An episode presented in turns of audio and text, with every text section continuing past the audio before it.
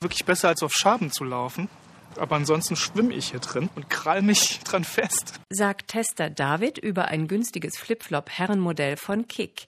Auch Testerin Verena hat Probleme mit Flipflops von C&A für nur 1,50 Euro.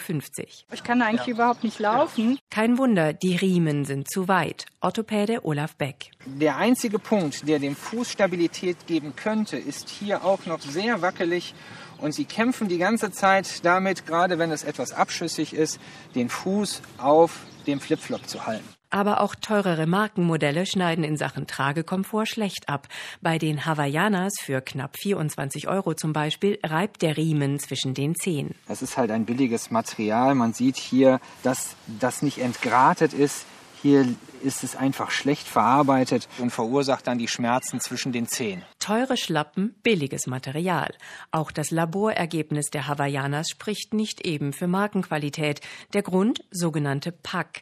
Die Abkürzung steht für eine ganze Gruppe von Schadstoffen. Über die nackten Fußsohlen können sie in die Haut gelangen. Laut Chemikerin Ines Anderi sind die Hawaiianas die einzigsten, in denen wir die besonders kritischen PAC gefunden haben.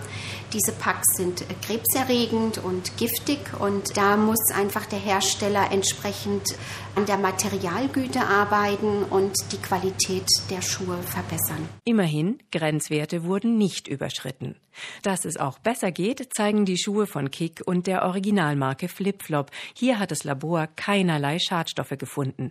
Doch auch diese Modelle haben Schwachstellen. Der Kick-Schuh etwa fällt beim Ziehtest im Prüflabor durch, wie andere Schlappen auch. Sie müssen nur mal mit dem Schuh hängen bleiben und dann haben Sie eine extreme Kraft, die hier auf diesen Steg trifft und dann ist Ihr Fuß nicht mehr fixiert und Sie können hinfallen oder sich letztendlich verletzen. Fazit, der Preis von Flipflops sagt nichts über die Qualität aus und egal welches Modell, für den Dauereinsatz sind sie nicht geeignet.